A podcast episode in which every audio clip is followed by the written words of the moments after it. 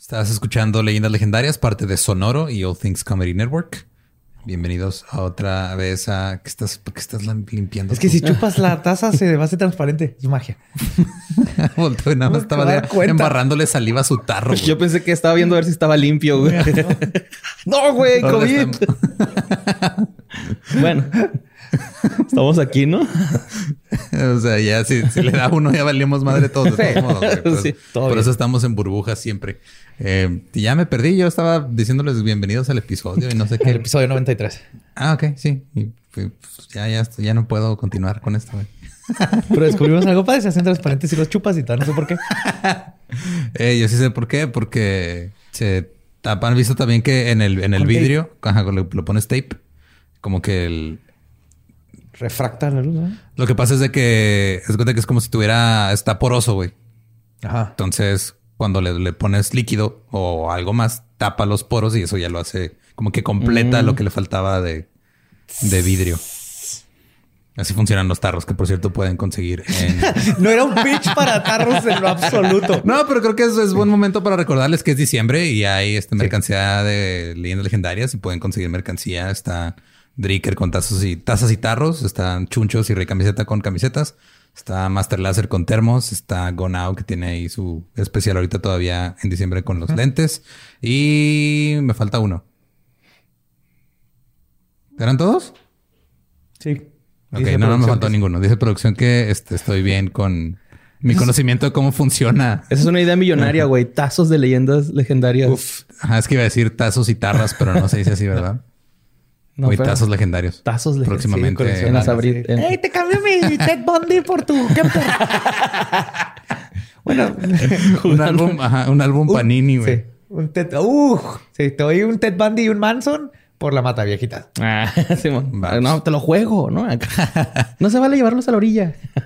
Sabritas, contáctenos. Eh, los dejamos con el episodio 93 de Leyendas Legendarias.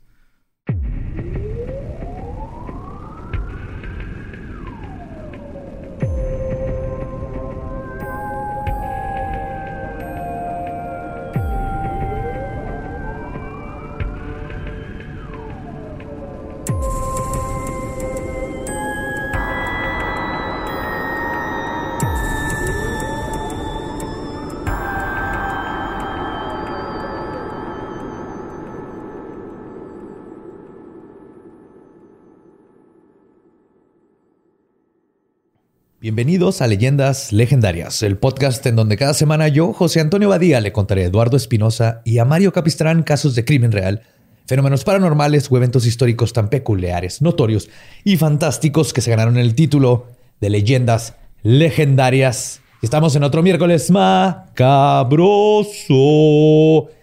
Ya en diciembre, ya es el último mes del año, ya se va a acabar todo esto. Sí. Sí, se pasó bien rápido el año. O, sea, el año, no la tierra. No, no, no. No, no. también, güey. Eventualmente. No, va a ser tan fácil, güey. No va a ser tan fácil. No, es que todo el mundo asume que el apocalipsis va a ser un evento así de... Va a pasar en horas, güey. No, es... Es gradual. Es un, descenso gradual hacia la nada. Como una carie. no pierdes el diente de un día para el otro. Exacto. Se lo va comiendo poco Se lo va comiendo, Simón. Ajá. Y huele feito. Sí, hasta que comes un chicharrón y ¡cac! Eso es lo más culero del apocalipsis, borre, que todo huele feito. Bueno, si te da COVID, pues no vas a oler, ¿verdad? Pero si es por otra A lo mejor para eso es el COVID, güey. Lo están preparando para que no olamos el apocalipsis. el, el azufre, ¿eh? buscando una vacuna. ah, pues como siempre me acompañan estos dos idiotas. Y mejores amigos, o sea, a mi diestra Eduardo Espinosa y a mi siniestra Mario López Capistrán. Mejor conocido como el Borre. ¿Cómo estás, Muy bien. Ando bien, hijo de su pinche madre, güey. Andas con todo, Sí, porque había mucho tráfico, güey. Mucho tráfico. Ok. No debería, No, me desesperé. Está bien. Ya, aquí nos relajamos. Vamos a hablar de algo interesante el día de hoy. Espero les guste. Y se me hace una buena idea para terminar el año. Creo que es algo que muchos me lo han pedido y ahora sí lo voy a atacar. Ahí les va. Numerosas culturas y religiones a través de los tiempos creen algún tipo de ciclo por el cual el alma, la esencia o la conciencia de las personas atraviesa después de la muerte.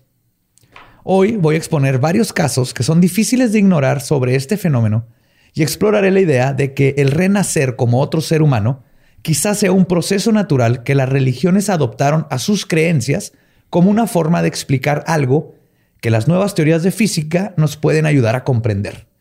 Hoy les voy a contar sobre la reencarnación. Wow. Para que estés pendiente, toma notas para que cuando salga Bibi Buchingo estés pendiente de si fue una morsa en su vida pasada. Baby buchingo a mi madre si no dijo así. Baby buchingo. Esa va, a ser, esa va a ser su primera frase. y chingo a mi madre si no dijo así. Ay. Sí, entonces para que estés pendiente, güey. Pues güey, igual y si sale Tupac, güey. Oh, ah, pueden reencarnar Tupac. Ajá. Pero, ay, güey, estaría chido una morsa también, ¿no? Así como... Ajá. Que le tenga los colmillos. ¿Qué traes ahí? pues la idea de la reencarnación, este, muchos expertos eh, dicen que puede contribuir a una mejor comprensión de temas tan diversos como fobias y filias de la infancia, habilidades no aprendidas en la vida temprana, anomalías de las relaciones entre padres e hijos, vendetas y nacionalismo belicoso, al igual así como confusión sobre la sexualidad y la identidad de género. Ok. Ajá. Este, también dicen que marcan, eh, que son causa de marcas de nacimiento, deformidades congénitas y enfermedades internas. Y lo que dicen es que esto también causa diferencias entre miembros de pares de gemelos monocigóticos, que son los que son de un solo embrión, que son genéticamente idénticos. Y apetitos anormales durante el embarazo. Los estudios empíricos del caso del tipo de reencarnación no han aportado hasta ahora ninguna evidencia que justifique el uso de la reencarnación como explicación de la ocurrencia de niños prodigios de las, eh, o de las grandes desigualdades en las condiciones socioeconómicas de los seres humanos al nacer. Qué raro, ¿no? Esto es, esto es porque muchas creencias, eh, especialmente orientales, como en el karma, Dicen que si naces pobre es porque estás pagando algo que debías, o si naces este, con una enfermedad congénita es porque estás pagando este, algo que debías. Entonces, en la ciencia hasta ahorita dice, porque vamos a ver que hay un chingo de estudios, de hecho es el fenómeno paranormal mejor estudiado, más estudiado y con mejor evidencia de todos los fenómenos paranormales que existen. Ok. Porque es fácil de comprobar. Y entonces, este, lo que sí, los que lo han estudiado, médicos, doctores, psiquiatras y todo, dicen ok, si hay conexiones entre este, lunares de nacimiento y cosas así, pero no hay ninguna conexión en que... Sí, pues también puede haber la genética. Que naciste en una familia que te golpea, no tiene nada que ver con que hayas tenido una vida pasada y estás pagando algo. Eso ya es una creencia religiosa sobre la reencarnación. Wow. Sí. Yo a veces siento que si yo fui algo chingón, güey, en vida pasada, ¿no? Así un Hitler, algo así. bien duro, güey, así. O sea, chingón, pero no bueno. No, ajá, sí, no, no bueno, pero así bien feo, güey. Es una persona con, este, con prioridades desviadas. Ajá, y luego como que me redimí, güey, o algo así, ¿no? Así como que... Te redimiste y ahora eres... Sí, ah, su de familia. Pachamama y la madre, ¿no? Así. Vamos a legalizarla, ya sabes, ¿no? Esas cosas. No sé. Yo en una vida pasada, no sé qué hubiera sido, güey más pálido. Yo creo sábana. Que... una sábana, yo creo. Fui una sábana. Eres una, una, paloma blanca. Porque con la personalidad de la sábana me quedé, güey. Así. sí, sí. Pues eso tiene todo el sentido del mundo. Pues voy a empezar con uno de los casos más impresionantes que encontré durante esta investigación. De hecho, habías platicado uno la vez que hablamos de los testigos de ultratumba, ¿no? Que, sí, el que reencarnó y encontró su asesino. A su asesino, ajá, Que era un chavito de dos años, ¿no? Que cuando se fue caminando así a su, a su aldea y dijo, ese güey me mató. Y no solo dijo, ese güey me mató, sino dijo, aquí estoy enterrado y ahí estaba enterrado. Sí. O como el de la señora, ¿no? Que dice que una vez le dio a desayunar a su hijo y lo que el niño le dijo, ay mamá, este desayuno, ¿sabe lo que Diosito nos preparaba en el cielo? ¿No lo has visto ese güey? Es un meme, güey. ¿Sí sabes cuál? Güey? Ay, güey. Se me olvidó poner eso aquí su hijo, güey. Su hijo se llamaba Ángel, mamón. No mames, qué coincidencia, güey. No puede Wow. Pero bueno, a ver, te, voy a contar otro caso, güey. No es tan bueno como ese, pero espero te guste. No te han documentado, ¿no? Bruce y Andrea Leininger vivían en el área de la bahía de San Francisco, donde tuvieron a su hijo James. Cuando a Bruce le ofrecieron un trabajo como director de recursos humanos para una empresa de la industria petrolera, La familia se mudó a Lafayette, en el estado de Luisiana. Un clásico. Sí, güey. donde James comenzó a recordar cosas. Después de cumplir dos años, James comenzó a experimentar vívidas pesadillas que lo hacían gritar mientras dormía. El primero de mayo del 2000, su madre Andrea lo escuchó gritar. Asustado de que algo le estuviera pasando, corrió a su recámara donde escuchó a James gritando la frase, y cito, choque de avión. Perdón, es que me lo imaginé gritando, ¡Isito! ¡Isito! ¡Es un amarre! ¡Es un amarre! ¡Me lo voy a llevar a mi casa! ¿Qué dijo? ¿Choqué el avión? ¿Qué? ¡Choque de avión! ¡Avión en llamas! ¡El hombrecito no puede salir! El little man, no el hombrecito, pero. El hombre, ajá. Little man can't get out. Little man can't get out. Pero gritaba así muy intenso. güey. Escogiste ese tema nada más con la intención de asustar a Borre porque va a ser papá, ¿verdad? O sea, nada más para eso. Es que él tenía este. iba a ser el tema mil y una formas de que un embarazo puede salir mal. Pero dije, el- tal vez el. al- Eso ya lo hablamos en el no. La Dani ya lo iba a ver y le dije, no, güey, no. Ya lo vio, güey. ¿Ya lo vio? Sí, ya lo vio. Dile que, este, que si ya se aventó el de la mujer que paría conejos. Sí. Sí, si sale un conejo, nos habla, nosotros sabemos qué hacer. Sí. Sí, sí, sí, perfectamente. güey. Y entonces este, estaba gritando estas cosas y Andrea vio a su hijo James luchando mientras decía, este, mientras gritaba. Y dice Andrea, y cito, estaba acostado de espaldas, pateando y arañando las mantas como si estuviera tratando de salir de un ataúd a patadas. Esa misma pesadilla y el mismo comportamiento se repetían de cuatro o cinco veces por semana. Después de varios días de no poder ayudar a su hijo, Andrea decidió seguirle la corriente y le preguntó que quién era el hombrecito en el avión, the little man. Y su hijo le respondió, soy yo. Andrea le contó lo sucedido a su esposo, quien también decidió indagar más sobre lo que estaba diciendo su hijo, pues nada más para seguir la corriente. La neta, Bruce era muy este, escéptico. Pero Pero es cuando- un niño de dos años, ¿verdad? De dos años. Ahorita vamos a ver, a esa edad empieza más o menos. Ajá. Cuando Bruce le preguntó a James quién había derribado su avión, James le respondió, y cito, los japoneses. O sea, que andaba en Vietnam o algo así. No, Segunda Guerra Segunda Mundial. Guerra Mundial. Ah, segundo. Ah, no, Vietnam, pues es en Sí, Vietnam. o ¿ah? sea, tiene los ojos rasgados, Sí. pero nada que ver. Pinche racista, ¿va? Es que yo los, todos- a todos los humanos los veo como por igual, güey. Ah, to- todos tienen ojos rasgados. Sí, no, no, pues también aquí hay, ¿no? Que el chino, que... Fíjate, tu niño de dos años le dices, ¿quién te derribó? Los japoneses. Pero luego le preguntó que cómo sabía que fueron los japoneses quienes derribaron su avión. Y James le respondió, y cito, el gran sol rojo. Oh, shit. Nice. Bruce y Andrea obviamente estaban impresionados y al mismo tiempo desconcertados con el conocimiento de su hijo James de dos años sobre los aviones japoneses de la Segunda Guerra Mundial. Es que los Sí, japoneses tenían un sol rojo en la... Sí, te- tendrá que ver con que le ponemos History Channel para que duerma todas las noches. Curioso porque hay unos de este no, güey. Y aparte está muy hardcore, güey. Además de que estaban seguros de que no había aprendido esta información por ellos o ni por ningún otro medio, Aquí no vemos History Channel, no le ponemos Segunda Guerra Mundial, no somos fans de la Segunda Guerra Mundial y mi esposo tiene un cuartito con aviones de modelo. Como resultado, cuando ocurrían las pesadillas, le hacían a James preguntas más detalladas sobre sus sueños. Cuando sus padres preguntaron por los nombres de otras personas en las pesadillas, James dijo que tenía un amigo que también era piloto, cuyo nombre era Jack Larson. Además de tener pesadillas sobre un accidente de avión, con el tiempo sus padres fueron notando que James tenía una obsesión con los aviones, particularmente con los aviones de la Segunda Guerra Mundial con hélices. Ah, ya sé, sí he visto videos de ese niño. Sí, sí. Ajá. ¿Ya te, más o Sí, te acordaste? Sí.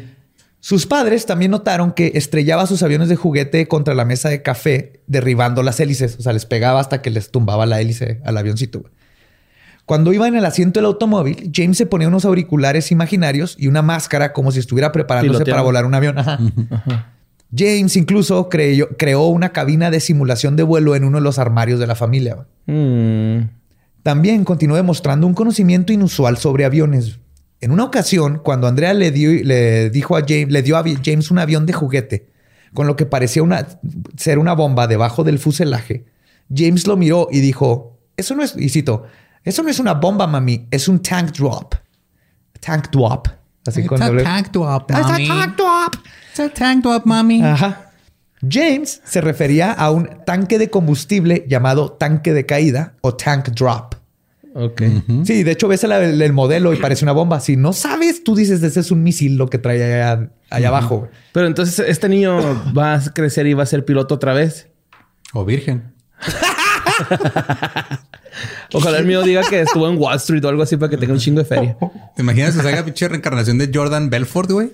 Uf, o sea, está vivo, güey. Ah, Si se muera, tiene dos semanas para morir. Sí, güey. Cuando se muere, nace mi chavo. El güey dándose un pericazo.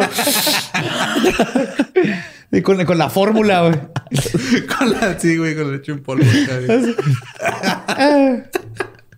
El tanque de caída se ajusta a la parte inferior de un avión y, que se, ex- y se expulsa y se deja caer cuando se gasta el combustible. Como para darles extra combustible y luego cuando no lo necesitan lo tiran para... Menos peso. Chido. Ambos padres estaban impresionados y confundidos con todo lo que su hijo hacía y decía. Pero no fue hasta que la madre de Andrea, Bobby, o sea, la abuela, planteó por primera vez la hipótesis de que las pesadillas de James podrían deberse a una vida pasada.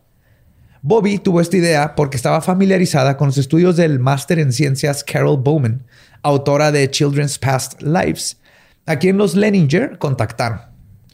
Carol había estado involucrada en la investigación de niños que recuerdan vidas pasadas desde, los, desde 1980. Les dio valiosos consejos a Bruce y Andrea sobre cómo manejar las pesadillas del pequeño James. Carol relató que era importante escuchar a James de una manera solidaria y seguir eh, asegurándole que ahora estaba a salvo. Entonces dijo, no, no traten de decirle que son pesadillas, nomás hablen con él, que les cuente. Lo mismo que yo les digo que cuando los niños ven fantasmas. Ajá, Pero estás bien, estás Ajá. bien, estás bien. Estás bien, no te va a pasar nada, cuéntame qué Mira, pasa. aquí estás suéltalo, con nosotros. Ajá. Ajá. Guiados por los consejos de Bowman, los padres de James comenzaron a hacerle más preguntas y documentar todo. Con el tiempo, el pequeño James reveló que el nombre, el hom- perdón, que el hombre de sus pesadillas también se llamaba James, que volaba en un avión llamado Corsair y que el avión que volaba despegó de un barco y que el nombre del barco era el Natoma. Sí, súper específico. preciso, güey. Sí, ahorita vas a ver. Además, dio los detalles de que el Corsair tenía un problema en que se viraba hacia la izquierda al despegar y tenía la tendencia a que se le reventaran lo- los neumáticos al aterrizar. Y que además el avión tenía un ala de gaviota distinta a los demás para reducir la altura del tren de aterrizaje. O sea, detalles súper pinches Sí, como el tank top. Sí, que un morrillo no sabría, güey, ¿no? O sea, de dos años. No saben, eh, diría mi mamá, no saben ni limpiarse la cola. Literal. Además, James sabía que los aviadores estadounidenses daban nombres de niña a los bombarderos japoneses y nombres de niños a los combatientes japoneses. Por ejemplo, James dijo que los cazajaponeses se llamaban Sikhs y los bombarderos les llamaban Betis. Al investigar estas declaraciones, su padre Bruce se sorprendió al descubrir que James había acertado en absolutamente todo. sí, pues. En una ocasión, la familia estaba viendo un programa del History Channel sobre la Segunda Guerra Mundial. Poco a poco, pues, por eso le empezaron a comprar avioncitos y le, lo Sí, ponen a ver. ¿no? para ir sacando la Y le información. encantaba. Ahí estoy yo. Ay, güey. Ah, ahorita va a ser un caso parecido. No mames. En el, en- le están viendo este del History Channel y imagínate que tu hijo te salga granadero reencarnado. Vete a la verga, güey. Sí me agüitaría, güey. Sí. Que, que, yo traté de ma- matarte, papá, ¿no? Así, oh. Y otra esta vez sí, sí lo lograré. Ay, acá, güey, no. Lentamente desde adentro. No. Ay, güey. Pues están viendo el documental y dijeron ahí que los Corsairs derribaban aviones japoneses. El narrador dijo que los aviones japoneses derribados eran Zeros, o les, de- les llamaban Zeros. El pequeño James corrigió a ese narrador diciendo que los aviones japoneses no eran Zeros, sino Tonys. Este de dos años, así, no Zeros, they're Tonys. Stupid motherfucker. Bruce y Andrea no sabían lo que era un Tony. James explicó que Tony era un luchador más pequeño que un Zero. Una vez más, con la investigación, sus padres encontraron que esa declaración hecha por su hijo pequeño era precisa. Oye, nada, que la cabina que tenía el niño en realidad era un cuarto para escribir documentales de History Channel, güey. y el güey se emputaba porque googleando, los ponían chinga. mal. sí, mo. Tenía un subreddit bien, donde era bien, bien mamón corrigiendo a la gente. No, mira, en realidad este es un Tony. Los Zeros tienen una cabina súper comprimida de aire. No mames, no opines si no sabes. Así, esos güeyes. vengo voy por mis Fruit Loops y hay que cambiar el pañal. Para apoyar a su hijo y su pasión por los aviones, lo llevaron al Museo de Aeronáutica Lone Star, que está en Houston, Texas. James, quien para este tiempo todavía no iba al baño por sí solo, inmediatamente identificó un avión tipo Corsair y empezó a caminar a su alrededor como lo haría un piloto haciendo su revisión antes de despegar. Para este tiempo, Andrea estaba abierta a la posibilidad de que su hijo era en efecto la reencarnación, o por lo menos tenía las memorias de un James Houston, que fue piloto de la Segunda Guerra Mundial. Pero su esposo, Bruce, se mostraba extremadamente reacio a considerar que los recuerdos de James pudieran derivar de una encarnación pasada. Más que por una idea de que esto no fuera posible, sino que el conflicto que tenía era con sus profundas creencias cristianas. Entonces se lo veía, no, esto no va con mis creencias religiosas, no puede ser. No puede ser. Lo descartaba, ¿no? Lo descartaba a pesar de toda la evidencia que estaba viendo. Aún así, comenzó a investigar las declaraciones hechas por su pequeño hijo James. Y así fue como descubrió que de hecho había un portaaviones en la Segunda Guerra Mundial llamado Natoma Bay, que operaba en el Pacífico. Luego, Bruce obtuvo un libro sobre portaaviones que pelearon en el Pacífico.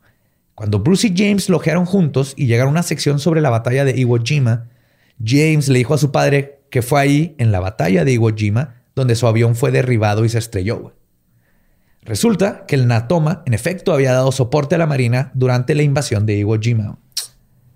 Por si esta información no fuera suficiente para convencer a Bruce de que su hijo definitivamente estaba mostrando un fenómeno extra normal, el pequeño James comenzó a dibujar escenas de batalla que mostraban aviones de hélice y bombas explotando y los firmaba James 3. O sea, dibujando con crayones acá. Sí, escenas de batalla en Iwo Jima. Oh,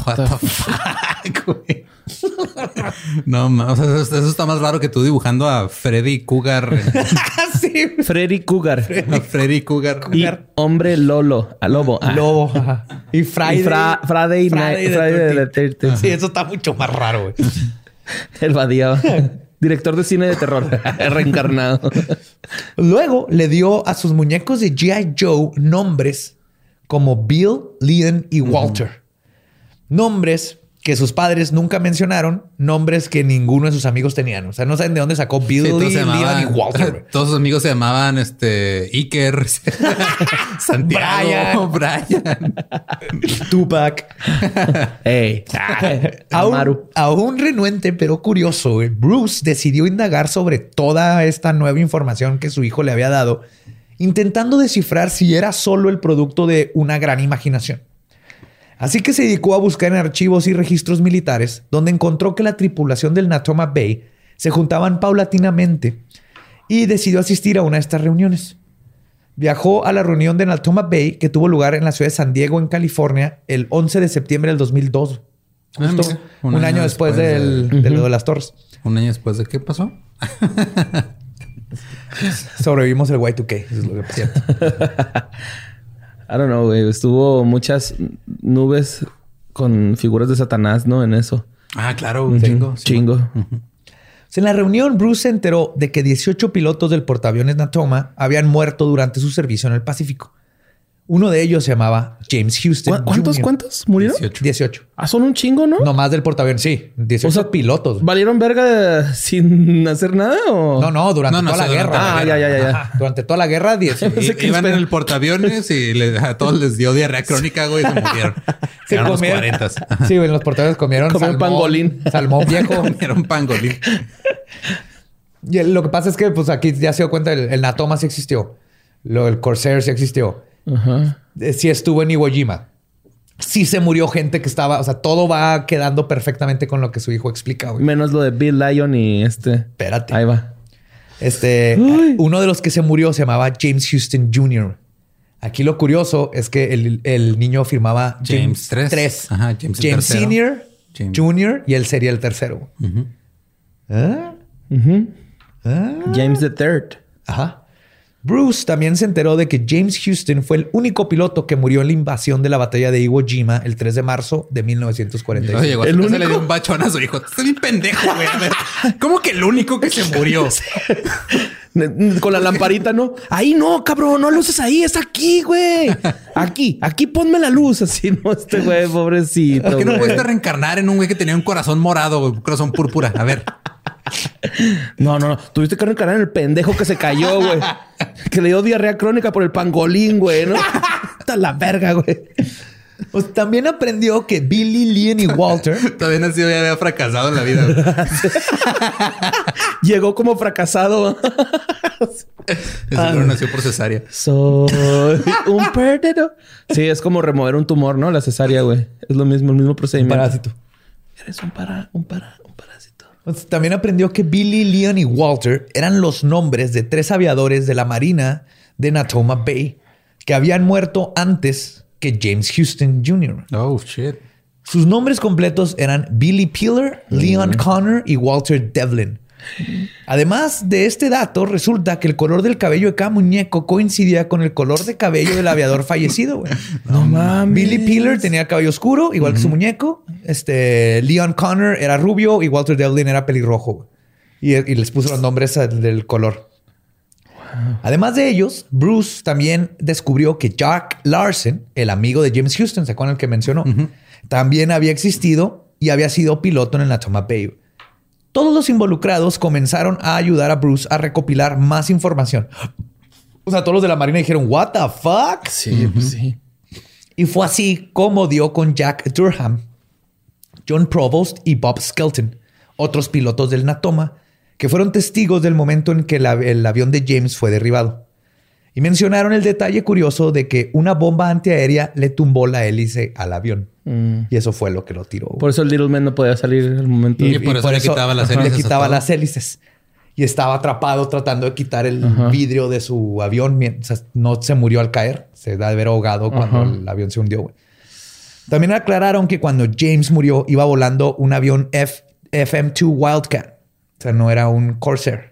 Pero James había participado en el programa de prueba de los Corsairs, donde ayudó a que se descubriera que viraban a la izquierda y que eran notorios porque explotaban los neumáticos. O sea, está todavía más cabrón ese detalle que no todos los pilotos les tocó cuando todavía fallaban los Corsairs. Sí, es algo hasta como de top secret, ¿no? Sí. Que nada más los Sí, los, los en esa los de- misión. los pilotos de prueba. Todos estos datos hicieron que Bruce no solo cambiara de parecer en cuestión de lo que su hijo le contaba, sino que decidió crear un monumento para conmemorar. Sí, no decidió darle una adopción. Sabes que ya estoy seguro que estás. No quiero nada que ver contigo. No, no. Sí, este ¡Esto niño es del diablo! del diablo. esto- ¿Sabes qué? La próxima semana vamos a ir de viaje. No pensamos llevarte, güey. No vas a que también se caiga este pinche avión. Te vamos a mandar en adopción. Ah, Lo que hizo es que este, creó un monumento para conmemorar a los que pelearon en el Natoma Bay Mm. y que habían muerto en acción. Este monumento fue inaugurado en el Museo Ni- Nimitz en Fredericksburg, Texas. Ah, mira, hemos pasado Hemos por ahí. pasado por Fredericksburg. Está chido ese... ¿Está bonito? Estás en Alemania. Ajá, es un pueblito Órale. alemán. ahí en Puro Texas, inmigrante antes de llegar a Austin. Está muy bonito. Pasamos de noche, pero se ve muy Casas bonito. así con. Simón de. Teja. Y todos los nombres eh, de las Pórtico, calles eh. y todo. Estás en Alemania. Ajá. Simón. Muchos veteranos del Natoma Bay asistieron a esta inauguración, incluyendo a Bob Greenwald, a quien el pequeño James le dijo por su nombre en el primer momento que lo conoció. güey. No mames. Hey, lo Bob. vio y le dijo, hey Bob. Ajá. Cuando Bob le preguntó que cómo se veía su nombre, James le dijo que lo había reconocido por su voz. Ah, acá- ¿No te acuerdas del table, güey? Cuando fuimos acá jóvenes. Ah, sí, ya están todos viejitos. es lo que te iba a decir, que es que si los habían presentado, entonces sí se conocieron, o sea, tuvieron contacto. O sea, Greenwald conoció al James Jr., el que se murió. En la Ajá. Segunda Guerra Mundial y luego... pero luego el- conoció a James Bebé. al bebé y el bebé lo reconoció por su voz porque dijo, no, ya estás bien jodido. Pero nada no más estás él de los drogado". otros tres que dijeron que eran sus compas. Los otros tres se murieron. Los otros tres habían muerto antes que James. Ajá. No, es que eran Leon, Bob y Era Walter. Walter, Leon y otros, ¿no? Sí, ellos se murieron. Sí, Y luego otros tres Este dije- es Bob Greenwald. Este es otro. Ah, ok, ya, ya. Este es otro Sí, que los sirvió tres. con James. Ajá. Sí, no, los otros eran los que se juntaban, que hacían sus reuniones de veteranos. Simón. Y lo reconoció Lo por reconoció la voz. por la voz. Y de hecho dijo, en una parte el James dijo que, se- que por qué se vean tan viejitos todos. Oh. Él se acordaba de, como niño, ¿no? Él se acordaba de sus amigos, pues de su edad joven, Ajá. cuando él murió. Por su parte, Andrea Leninger investigó sobre la familia de James Houston Jr. y encontró que tenía una hermana que aún vivía. En una llamada telefónica con ella, el pequeño James pudo correctamente decirle que era su hermana, que le decía Annie, que tenía una hermana llamada Ruth, que tenían cuatro años de diferencia uno con el otro, los tres. También pudo recordar detalles más íntimos, como que su padre era un alcohólico violento que había ido a rehabilitación que su hermana Ruth se había mortificado cuando su mamá se consiguió un trabajo como sirvienta y que ella y James habían estado posado para una serie de pinturas por el mismo artista llamado Darren y que las pinturas ah, las habían hecho para regalárselas a su mamá. Ya con eso, o sea, la tipa está de si eres tú, llorando de no mames, ¿cómo puede saber este niño? ¿Cómo puede saber esta familia esto? O sea, sí, nada, aunque no se enseñado al niño cómo chingados supieron detalles tan íntimos. Eso era personal. Ajá. Pero eso no es lo más curioso de este caso.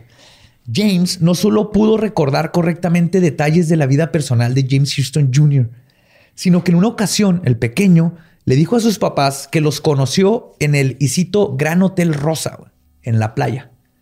El Gran Hotel Rosa es el Royal Hawaiian, es un hotelote enorme rosa. Y de hecho, es el hotel en donde Bruce y Andrea se hospedaron de vacaciones en la isla cinco semanas antes de que Andrea supiera que se había embarazado. Ok. Y esto es algo bien curioso, güey, porque al parecer varios de los que recuerdan sus vidas pasadas recuerdan un momento entre entre, el, entre el que se murieron y volvieron a nacer. O sea, en el... Como si estuvieras flotando, viendo cosas y luego de repente caes en la vagina de alguien. y nueve meses después sales. De acuerdo al doctor Ian Stevenson, presidente del Departamento de Psiquiatría de la Facultad de Medicina de la Universidad de Virginia, quien falleció en el 2007 y que dedicó su vida a investigar este fenómeno. Él y su equipo recopilaron más de 2.500 casos de personalidades de vidas anteriores, de los cuales 1.567 de estos casos se consideran que son indicativos de la viabilidad y veracidad del fenómeno. Durante sus estudios, que duraron por más, de 40 años, Stevenson encontró un patrón que siguen la mayoría de los casos documentados. 1. Tan pronto como el niño puede comunicarse, comienza a describir una vida anterior. A menudo el niño declara que su nombre es diferente del nombre que le dieron sus padres biológicos. El niño insiste que la familia actual no es su verdadera familia, sino que su familia real vive en una ciudad o pueblo diferente. Perdón. El niño recuerda los nombres de varios miembros de la familia y ubicaciones geográficas de vidas pasadas. Se pueden recordar las características físicas de la casa y el vecindario de vidas pasadas.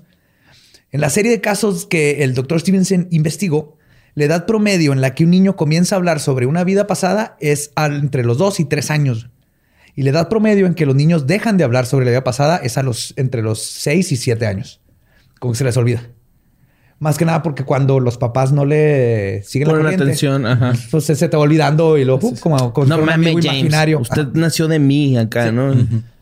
Número dos, eh, el niño recuerda detalles de su muerte en la vida anterior. En aproximadamente el 66% de los casos de reencarnación infantil, el doctor Stevenson este, vio que una muerte, eh, que sucedieron, perdón, porque ocurrió una muerte violenta o prematura en la vida anterior. Pues eso dicen, ¿no? De ahorita que mencionabas lo de los lunares, que los lunares son como heridas de muerte o cosas así. Las marcas de nacimiento. ahorita voy a llegar a eso. Ahorita voy a llegar a eso, exacto. El doctor Stevenson ha descubierto que las personas que murieron por heridas traumáticas, como heridas de bala o cuchillo, a menudo nacen con una encarnación posterior con marcas de nacimiento o cicatrices que reflejan las heridas sufridas en vidas pasadas. Las marcas de nacimiento son esas como manchas rojitas. Yo tengo una aquí en la cadera. Mm, yo tengo una en el brazo, pero no creo que me haya muerto. Que no es un... No es un... Te moriste arponeándote, güey. madre. Pues no, pero está aquí en el conejo, güey. Pues por eso te reponíaste mal y te moriste. sí se me consumió, ¿eh? Sí, te, mm, ponchaste una vena ahí. y ya nací más inteligente. Sí. Badía murió bailando, güey, de un caderazo. Así, bailando en un trágico, en un trágico accidente de flamenco. fue un trágico accidente de strap-on. un salto mortal con strap-on y no salió como quería. Sí, pero yo tengo uno aquí en la cadera, güey. Ajá. Entonces son como lunares más grandes, rojos, nomás es, un pigmento más oscuro que la piel, pero es diferente a un lunar. Esas son las marcas de nacimiento, les llaman. ¿no? En la vida contemporánea, el niño puede tener una fobia relacionada con la causa de muerte a la vida pasada. Se ha calculado que los niños que recuerdan una muerte violenta en vidas pasadas es del 35%. Si le tienen miedo a las pistolas, ¿no? Si tengo miedo a que me valen. no, si por ejemplo, el, el 35% de estos niños tiene una fobia relacionada con la causa de su muerte. Ok. Entonces, si se ahogaron, le tienen miedo al agua que nadie se entiende, o a carros, o a un perro, o el... Velociraptors. Ajá. Ahorita vamos a ver un caso de gente que le tenía miedo a los jeeps. Ok. Específicamente a los jeeps. Y curiosamente, es aproximadamente el 70% de los niños varones los que dicen haber muerto violentamente o de forma inesperada en su vida anterior. Ok. ¿Ok? De los que han reencarnado, 70% son hombres que murieron violentamente. Y eso, este número, este 70%, es casi exactamente la misma proporción de hombres que mueren por causas no naturales en la población general. Ah, ok. O sea, sí. O sea, coincide. cuadra Sí ahí. cuadra, el número, ajá, de cuántos hombres se mueren por algo violento a cuántos reencarnan o, cuántas conscientes. Probables reencarnados. Número tres, con base a la información proporcionada por el niño de la familia biológica, finalmente se identifica la familia del niño de la encarnación anterior. Cuando el niño conoce esta familia por primera vez, el niño puede identificar a los miembros de la familia por su nombre o por parentesco. O sea, es mi prima, es Ah, mi tía, mira, es, es mi, primo, es mi es prima. mi tío con el que no me gusta que me dejen solo. Exacto. Y el güey con un lunar en el culo, ¿no? Bien cabrón, güey. así. Ay. El niño a menudo conoce secretos familiares que solo los miembros de la familia anteriores conocerían. Como resultado, la familia de la vida pasada a menudo acepta al niño como la reencarnación de su pariente fallecido. Los padres biológicos del niño en la encarnación actual a menudo temen que el niño los deje por la familia de la encarnación anterior. Pues sí, Oh, pues imagínate. sí. sea, Ajá. O sea, no, ya, gracias, pero pues acá. está- Acá ya los conozco, estos güeyes. Ajá, Ellos me tratan a tomar. Sí, es que el corazón es fuerte. Y justo es porque el vínculo mutuo entre el niño y la familia de vidas pasadas se vuelve muy, muy fuerte. Este miedo resulta injustificado, ya que perdura el vínculo entre el niño y los padres contemporáneos. O sea, a final de cuentas, siempre, digo, como a los siete años de- empiezan a olvidar y se regresa a la vida normal. Pero eh, por lo que dices tú, ¿no? Porque no les estimulan así como que síguenos contando Ajá, algo. pero de todas maneras, ya como a los siete, aunque les Aunque les sigan estimulando, poco a poco van olvidándose. Si te fijas, ya a los siete empiezas este, otra, otra, otra, otra parte de tu vida. El cerebro empieza ya a conectar otro tipo de mecanismos sociales y todo, y empieza como que a dejar atrás las memorias. Lo supera. Ajá, lo supera. Supera tu muerte, güey. Así no lo Supera- Es que es mam- James, supera no tu mames. ex vida, ¿no? 60 años que te moriste. Sigues mamando con eso, neta, güey. No ¿Qué onda, mames. qué onda con tu ex vida tóxica? Eras el Ya, peor piloto de la Segunda Guerra Mundial, güey. Por favor, güey, ya. Si no viste el botón que tenía ahí de abre esta madre para que no te mueras ahogado. Pues también los Imagínate, rasgos- güey, qué, qué traumante haber sido para el pobre James estar en líquido amni- amniótico, güey. Oh my God. Así, ay, el bebé está pateando. Así, ah, little man can't get out. Little man can't get out. ay, qué tierno. Está pateando. Está muy emocionado. Y está temiendo por su vida ahí adentro, güey. Va a ser futbolista, ¿no? Piloto de avión. Ahorita el güey en Aeroméxico, no me imagino. Los rasgos de personalidad, las preferencias personales y los hábitos a menudo persisten de una encarnación a otra. Por eso decía al principio que muchos creen que por eso explican de... Porque a mí siempre me... Desde niño me gustan los fantasmas y todas esas cosas. Dicen que ciertos gustos o porque Mozart en chingar sabía tocar el piano. Porque estas memorias o, habilidades vienen de, de antes. De memoria genética, de otra memoria. Vamos a llegar más a lo técnico. Y este, número cinco, el género suele ser el mismo. En el 90% de los casos, el doctor Stevenson, que analizó el doctor Stevenson, el niño regresa asumiendo el mismo sexo que en su vida pasada. Pero el 10% de los casos, donde el género se invirtió de una vida a otra, Stevenson teorizaba de que estos son los casos de reencarnación donde el cambio de sexo podría manifestarse como homosexualidad o transexualidad. Ah, es católico el vato, ¿no? Yo sí, creo. sí, sí, sí, sí. También, o sea, lo que sean los expertos tienen su toque católico, güey. totalmente. güey. Es así como que, ah, ya saben, porque aparte no, ni Toque siquiera. católico suena horrible, güey. Es como un dubalimba en el culo, güey. Sí, porque aparte no lo dicen como que, ah, sí, tal vez por eso tendrá otro sentido. No, no, No, es así es que por eso es esto, un- eh, esto un chupón explica de porque tienen.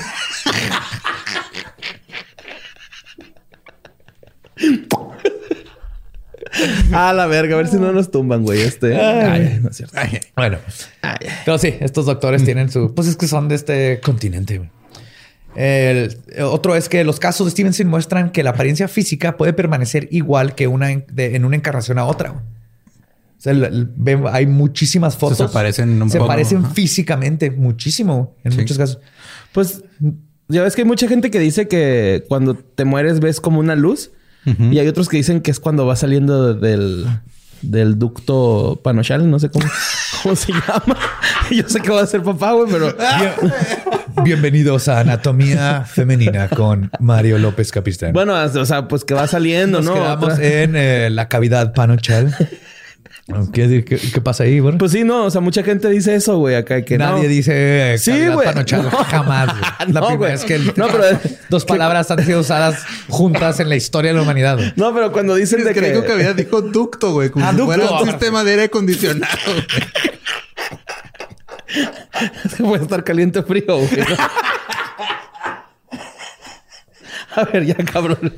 No, que- no, no se dice así, ¿eh? ¿Por qué están viendo los niños eso? güey? Pero no, güey. O sea, dicen que No, sí, sí, sí. cuando te estás muriendo ves una luz y al nacer también, ¿no? Es como DMT. Ajá, tú, entras en un túnel. Sensacional al morir y al nacer, güey. Es muy similar esa Sí, sensación. esas ya son, todavía no se explica todo eso, pero sí, sí he oído que digan, que digan eso. Dándome la vida. Sí, ducto panochal, güey. No mames. Pues que no sé cómo se llama. ¿Vaginal? ¿Ducto vaginal? No es un ducto. Pues, Con cabrón. Ducto. Ah, bueno, pues que ahí va saliendo el morro, güey, así, ¿no? Sí. Saludos, O amor. sea, Sí, sí, sí. Necesitas platicar con tu esposa para que te, te diga qué va a pasar, para que no te asustes. Es que yo tengo instrucciones demasiado específicas, güey. o Para sea- empezar, que no confundas ductos. güey. Creo que es lo más importante. Ok, ok. Pues las relaciones entre dos personas se pueden renovar mediante la reencarnación. Uno de los casos de Stevenson que demuestran semejanza física involucra, además de lo otro, este, involucran a gemelas birmanas que fueron hermanas en vidas pasadas. Ellas formaron parte de un estudio que involucró a 31 pares de gemelos cuyas vidas pasadas fueron validadas objetivamente. En el 100% de los casos, los gemelos tuvieron relaciones significativas en vidas pasadas demostrando que es posible que las conciencias plenas este, planean vidas para reunirse con sus seres queridos a través de la reencarnación. A, la- a lo que llegó es que eran hermanas y luego reencarnaron como gemelas. Entonces, todos los gemelos que mostraron eh, sí, conocimientos siempre de hay que vidas estar pasadas. juntas, güey. Sí, güey. Aunque Ajá. nos moramos, Eso. salimos como gemelas. Chingue su madre. Sí. no mames. Qué Un ejemplo de esto es el caso de Sivanti y Sheromi Hiterachi, gemelas dicogot- disigóticas, perdón. Son las que no son, Son idénticas. cuatas. Cuatas, mellizas. Cuatitas. Mellizas. ah. O sea que son dos óvulos diferentes. Disogótico empieza, suena así como que son darks, ¿no? Disigóticas. Disigóticas. Disi. De Sri Lanka. Nacieron en 1978. Sivanti tenía una marca de nacimiento oscura y prominente en la parte superior del abdomen. Cuando las gemelas tenían dos años y medio, Sivanti comenzó a hablar de su vida anterior, dando muchos detalles. Dijo que la habían matado a tiros mientras saltaba al mar y señaló su marca de nacimiento como el lugar donde le había entrado la bala. güey.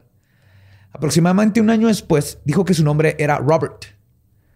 Durante la insurgencia en Sri Lanka en 1971, la policía disparó contra un joven llamado Robert, justo en donde la niña había dicho que le habían matado, cuando intentaba escapar de ellos saltando al mar.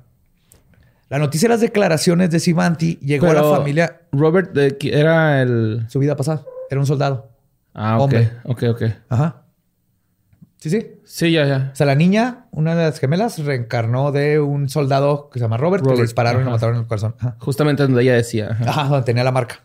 Pues cuando, cuando las noticias este, llegaron a la familia de Robert y a la familia Nanda, Nandadasa, que eran, les va, este, la familia Nandadasa es la familia de Johnny, que era el novio de Robert. Mm, ok. ¿Ok? Y además era compañero insurgente. Y también había sido asesinado por la policía el mismo día. Cuando el hermano de Johnny visitó a la familia Hitirachi, Sheromi, que nunca antes había hablado de, su, de una vida anterior, dijo, mi hermano menor, has venido. Se reconoció a Johnny como Oh, su hermanito. cabrón. Pero la, otra hermana. Ajá. O sea, una hermana dijo, yo soy Robert. La Roberta. La Roberta. Y luego va Johnny, que, es, que era este familiar. No, no, Johnny no. Fueron el, el, hermano de Johnny. el hermano Ajá. de Johnny fue a visitar a la familia y ahora la hermana gemela dice, ah, es mi hermanito, Johnny. Wow, no mames. Ajá. Wow. Entonces estas gemelas en una vida pasada Eran han amantes. sido amantes Ajá. gays. Ok. Que murieron por la insurgencia, güey, que eran so que peleaban juntos como soldados. ¿No era Ah, Lindsay sí. Lohan, güey, actuando en eso? Juego, Juego de gemelas. Pues dijo, ha venido mi hermanito menor y empezó a dar más detalles de sus vidas pasadas. Las gemelas reconocieron lugares donde habían estado en sus vidas pasadas y personas de sus familias anteriores. Qué incómodo, ¿no? O sea, pues pues, porque eran amantes antes y ahora son hermanos. Sí, pero el amor no tiene sexo. No, están pues, o sea, juntos, no, pero- incómodo. Así, ah, sí, mira, allá en la montaña donde cogíamos escondidos de la Ah, sociedad porque ok, ya. la homosexualidad era Y eran En regios. En, Sri- en Sri Lanka. También mostraron comportamientos relacionados con vidas pasadas, como fobia, fobia a los uniformes kaki y a los jeeps. Yo tengo fobia a los uniformes kaki, Sí, pero porque el color kaki eh, no es color. El kaki es la ausencia del buen gusto. Las sí, tienes que usar a veces. Puedes combinarlo de repente una, una gabardina kaki, yes. Pero el kaki es difícil. Sí, sí. Pero ellas le tenían miedo al- al- a los uniformes kaki a los jeeps porque son los que usaban la policía de Sri Lanka. Oh, pues los que los los que los mataron. Ajá. Los comportamientos, este, y también aquí dicen que se comportaban, eh, tenían comportamientos masculinos, que las dos les gustaba, este, vestirse con pantalones y ropa masculina en los 70 y orinaban de pie. güey. También les encantaba trepar árboles, este, andar en bicicleta, que son actividades consideradas masculinas en Sri Lanka en ese tiempo. Ok. Pero además presentaban comportamientos casi adultos como fingir fumar cigarros, jugar a las cartas e incluso fabricaban bombas. güey. ¿Cómo chingados fabricaban bombas? Jugaban a fabricar bombas. Ah, pues tenían, Con lo- tenían los, los Aluminio, ácido y una botella de plástico. Ándale. Ajá. Esa es clásica. Es clásica, ¿no? Una, adentro de una No cubeta y pum. Sí. Sí. Mamá, ¿tienes un trapo que me prestes? Ya conseguí la gasolina. Con un biberón molotov, güey. Oliendo a lechita, güey, cuando explota. Mm, huele a nido. Y también Stevenson dice que en el 20% de los casos este, que investigó, los niños reportan recuerdos de lo que sucedió entre sus vidas, este, el- entre lo que murieron y volvieron a nacer. Sí, porque fue el 71 donde se murieron. Bueno, donde es que mataron eso a no me Robert y cuadra. Lo de el punto entre su muerte O y sea, su te vida. mueres y lo estás flotando por el mundo. Estás en la nada. cosas. Pues estás como flotando, güey, como viendo Ese es el conducto panochal, güey. es el que te digo, güey. Piensas que estás ahí flotando, pero no estás. Estás ahí, güey. Pero sí, ajá. Ujú. Ya, Pero ya. no estás ahí porque vio, vio el hotel. James vio el hotel de sus papás Ajá. y lo vio a sus papás probablemente cogiendo. Ujú. Y luego dijo, ah, es mi momento. Y se metió un esperma de su papá, güey, así. Quítate, güey. Yo soy piloto. Como Chucky iba así, haciendo un conjuro tocando la espermilla. Haz de cuenta, güey. Y dice que el- lo que descubrió, sacando porcentajes, es que el intervalo medio entre la muerte de una vida pasada y el renacimiento es de 16, entre 16 y un año y medio. Es un chingo de En- diferencia. 16 meses a un año y medio en promedio. Sí. Ah, pues- creí que de entre 16 años y un año. Ok. No, no. 16 meses a un año en promedio. 16 meses a un año y medio. Esos son de 16 A un año y medio, 18 perdón. sí. meses. O sea, no, no, estoy bien pendejo. Es de 16 meses o aproximadamente un año y medio. Ok, ya. Ese es el promedio. Un año y ya. medio entre que alguien se muere y reencarna, según los estudios que, que él hizo. Ok. El intervalo medio entre la muerte y el renacimiento es de 4 a 5 años. Al Joe lo mató Valdorba, güey. Con un librazo en la cadera. güey. Para los casos de reencarnación que involucran suicidio en la vida anterior, el intervalo medio entre la muerte y el renacimiento es de solo tres meses. O sea, esto, él no le está dando significado, nomás, dice- Nomás está reportando. reportando. Ajá, lo que él Eh, sabe. Estos reencarnaron de un accidente, tardó más o menos en promedio un año y medio. Estos de suicidio tardó seis meses. No, no se sabe por qué. güey. Y los que están así por suicidio tienen miedo que los dejen colgados o cómo? Con una cartulina, ¿no? y un picayelo. Otro ejemplo, por ejemplo, de... Ah, Ay, güey. Otro ejemplo es de Kumkum Verma, una niña de la India, que cuando tenía tres años de edad empezó a decir que había vivido en Darbhanga, una ciudad de 200 mil habitantes que está a 25 millas de distancia de, la, de su ciudad de nacimiento. Oye, es muy poquita gente, ¿no? 200 mil personas. Sí, O pues sea, para una ciudad. sí, sí, Es una ciudad pequeña. pequeña. De hecho, el- ella incluso nombró el distrito de la ciudad donde vivía y este dijo que el, bueno, no dijo, dijo el distrito, ese distrito es conocido por ser de artesanos y artistas. Y a pesar de que su familia no conocía absolutamente a nadie de ese distrito ni de esa ciudad en lo absoluto, Kum Kum hizo numerosas declaraciones y su tía se dedicó a documentarlas. Stevenson pudo obtener una copia de las de 18 de las declaraciones de Kum Kum y luego ya se fue a investigar todo. Eh, eh, güey, ahorita que estás diciendo esto, yo me acuerdo que de niño yo estaba bien obsesionado con Guerrero, güey. O sea, yo no sabía dónde estaba Guerrero, pero yo quería Guerrero. De morro, así. No mames, te mataste en la peña de Acapulco. Guerrero, Chihuahua. ah, yo Ajá. que Acapulco. Yo también. eh, Guerrero del Estado. Ajá, Guerrero de aquí de Chihuahua. Ah. Pero ahí no hay nada, güey. Es tierra. Ah, eso sí, es lo chido. O sea, todos los investigadores serios que están en esto es así que no, no hay reyes, no, nadie es Cleopatra, todo el mundo es Un X gente acá. X normal. Ajá. No es como con los del Templo Solar, ¿no? Así, ah, tú eres la Exacto. reencarnación de Juana de Arco y Michael Jackson. No, no, no. Dicen el- el- todos los casos de a de veras, o sea, que hemos podido encontrar ra- este, datos que confirmen lo que dicen. Sí. Es gente, era, era un agricultor, era un ingeniero, era un padre de familia. Tú así. fuiste a Crazy, ¿no? Así. Ah, pues dentro de los detalles que dijo Kum Kum, incluían el nombre de su hijo en la vida que estaba describiendo y el hecho que trabajaba con un martillo. El nombre de su nieto, el pueblo donde su padre había vivido y detalles personales como tener una caja fuerte de hierro en caja, en casa, una espada colgando cerca del catre donde dormía y una serpiente mascota a la que le daba leche de comer. ¿Leche? No. Todo fue confirmado. ¿Sí Ah, toman leche las serpientes? Pues en la- aparentemente. Órale, qué loco. De hecho, hay una víbora que le chupa la leche a las mujeres. ¿A poco, Aquí en? México, ajá. Es, es fábula, obviamente, pero hay rancheros que creen que hay unas Leche de víbora, que, ¿no? que le chupan la leche a las vacas eso es o- y a las mujeres. Esa es más espesa. no es lo mismo leche víbora que leche para víbora al borre.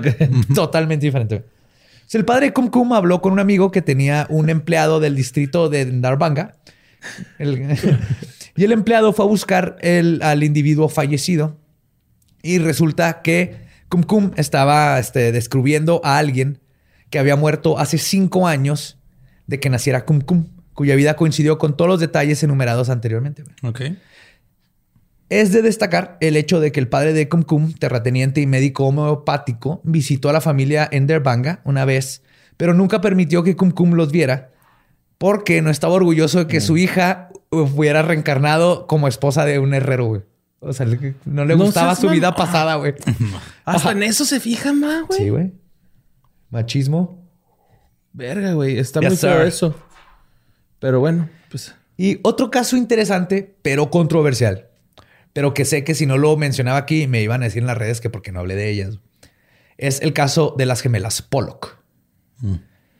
John Pollock nació en Bristol en 1920, en Inglaterra, y se casó con Florence Pollock en el 46 y tuvieron a su primera hija, Joanne Pollock.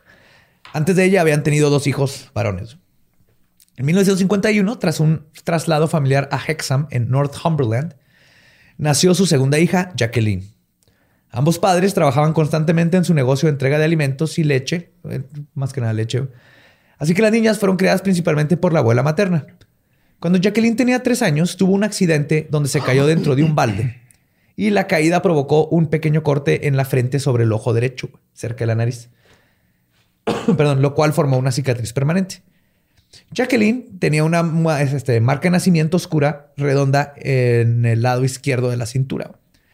En la mañana del 7 de mayo, cuando Joana tenía 11 años y Jacqueline 6, las dos fueron atropelladas por un automóvil mientras caminaban hacia la iglesia con un amigo. No manches. Por Sí, eso no güey. quiero ir a la iglesia. No hay que ir a la iglesia. Con los amigos, güey. Te ¿no? atropellan, güey. Parte. ¿Por qué vas con los O amigos? sea, güey? si no te toca atropello por vehículos, te toca el toque católico y ambas están de la güey. Conozco tus Di amigos, no vas- al toque católico. Así La- suena el toque católico. ¿eh? Y lo más culero es que la conductora era una mujer que desesperada porque iba a ser separada de sus propios hijos, güey, decidió suicidarse conduciendo después de tomarse vastas cantidades de alcohol y lo que ella pensó que eran cantidades letales de aspirina y fenobarbitona. Los testigos la vieron conducir erráticamente y abalanzarse sobre las niñas que no pudieron evitar el impacto porque tenían una pared detrás de ellas. El impacto las arrojó al aire y citó como pelotas de cricket. Está bien británica. Súper no- británico, nunca- Por eso lo dejé ahí, güey. Nunca he sabido O cómo votan también, las porque también personas. juegan un chingo de cricket ahí. Sí. Pero Joanna y Jacqueline murieron instantáneamente. güey. Y sobrevivió la, la estúpida, güey. La que se iba a suicidar sobrevivió, güey. Entonces Florence pron- pronto volvió a quedar embarazada y dio a luz a dos gemelas. Bueno, dos o sea, gemelas, güey. O sea, ¿está ruca la que chocó? No, No, no, no, no, la la mamá. mamá de la mamá. Imagínate. No, la que chocó terminó en la cárcel y Pinche todo. castigo, dos hijos de putazo, ¿no? Así de atropellaste a dos, te vamos a mandar dos. Y van a ser las, Abonar. y van a ser las que atropellaste, Sí. reencarnadas. No, no, fue la mamá que perdió a sus hijas. El 4 de octubre del 58 se volvió a embarazar y tuvo gemelas. All right. Las niñas les pusieron Gi- Gillian y Jennifer. Jennifer tenía una marca de nacimiento que se parecía a la cicatriz de Jacqueline en la ceja y una segunda marca de nacimiento en el mismo lugar que la marca de nacimiento de Jacqueline. O sea, tenía la cicatriz y, el, y la marca de nacimiento. Cuando las gemelas tenían alrededor de tres años, los padres sacaron los juguetes que habían pertenecido a las niñas fallecidas y que habían sido empaquetados y guardados en el ático. Gillian reclamó la muñeca que le había pertenecido a Joanna y Jennifer reclamó la que le había pertenecido a Jacqueline. Ambos dijeron que las muñecas habían sido regalos de Santa Claus. Porque sí, Sí, se le han regalado a las niñas Ajá. antes, de antes. sin que ellas supieran. Cuando Gillian vio un escurridor de ropa de juguete que también había sido regalo de Papá Noel, este, para Joanna dijo, ahí está mi escurridor de juguetes. Y dijo, y me lo Estaba trajo reconociendo los Claus". juguetes, güey. Ajá, y que se los trajo Santa Claus. Está acordando de sus juguetes como si hubieran sido ella de toda la vida.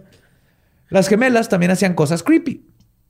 Florence Pollock ocasionalmente escuchó a Gillian y a Jennifer discutiendo los detalles del accidente. Una vez encontró a Gillian acunando la cabeza de Jennifer diciéndole, y cito, la sangre está saliendo de tus ojos. Ahí es donde te atropelló el coche. Ay, tu lunar en forma de tapa de radiadores. Es porque te quemaste. No marque nacimiento una BMW así en la frente. de Volkswagen. No, Volkswagen. Ay. Este, Pollock recordó que cuando identificó los cuerpos, la cabeza de Jacqueline estaba vendada por encima de los ojos. Una vez Killian señaló la marca de nacimiento de Jennifer en la frente y dijo, y citó, esa es la marca que obtuvo Jennifer cuando se cayó sobre un balde. Florence tenía un delantal que usaba mientras ayudaba a John con el negocio de la entrega de leche, pero que había guardado cuando dejó de trabajar poco tiempo después de la muerte de sus hijas. Cuando las gemelas tenían alrededor de cuatro años y medio, John se puso la bata para pintar. Y su hija Jennifer le preguntó, y cito, ¿por qué llevas el abrigo de mamá?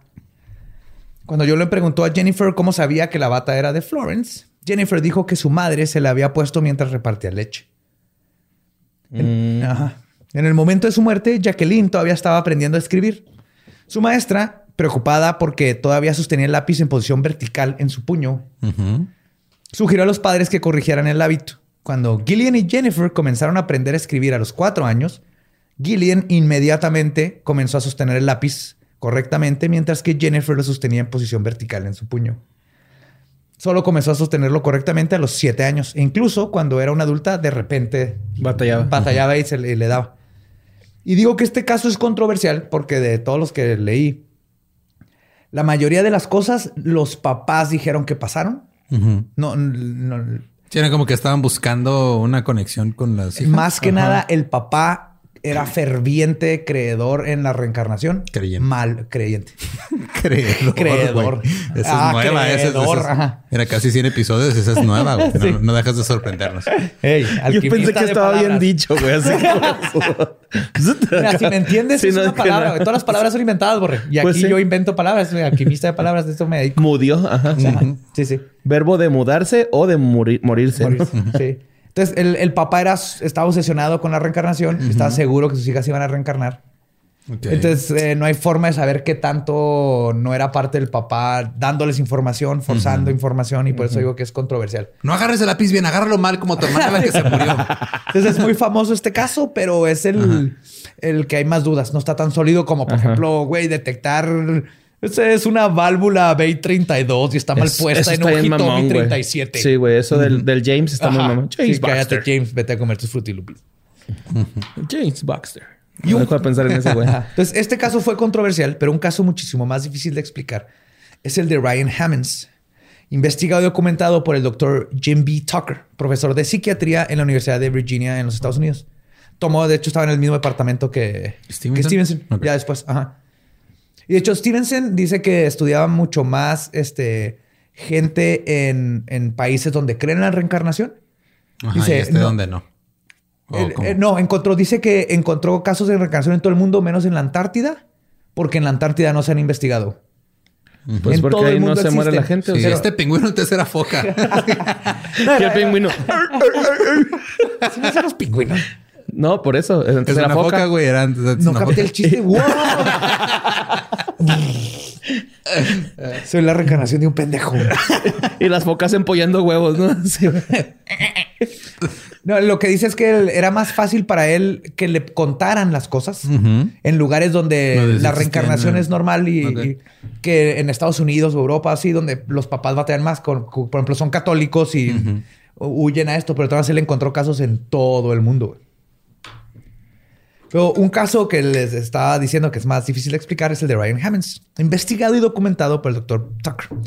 A sus cuatro años, Ryan comenzó a despertarse en las noches también, igual que James, gritando y sosteniendo su pecho diciendo, y cito, soñé que me explotó mi pecho en Hollywood. No. What? Sí.